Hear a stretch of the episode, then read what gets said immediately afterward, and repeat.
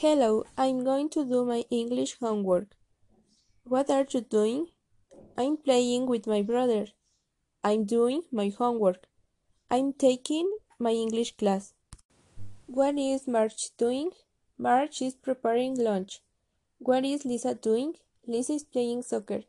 What is Homer doing? Homer is speaking on the phone. What is Bart doing? Bart is reading on the board. What is Marge doing? Marge is mopping the floor. What is Homer doing in the park? Homer is running in the park.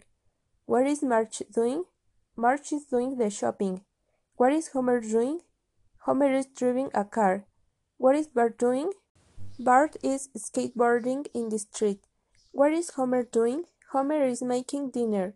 What is Lisa doing? Lisa is playing the saxophone. What is Anika wearing? Anika is wearing a gray dress. What is Mary doing? Mary is playing the guitar. What is Otto doing? Otto is eating a sandwich. What is Sophie doing? Sophie is playing the violin. What is Kirk doing? Kirk is listening to music. What is Mr. Burns doing? Mr. Burns is spending money. What is Maggie doing in the kitchen? Maggie is dancing in the kitchen. What is Milhouse doing? Milhouse is reading a book. What is Ned doing in the mountains? Ned is skiing in the mountains. What is Lenny doing? Lenny is drinking hot chocolate.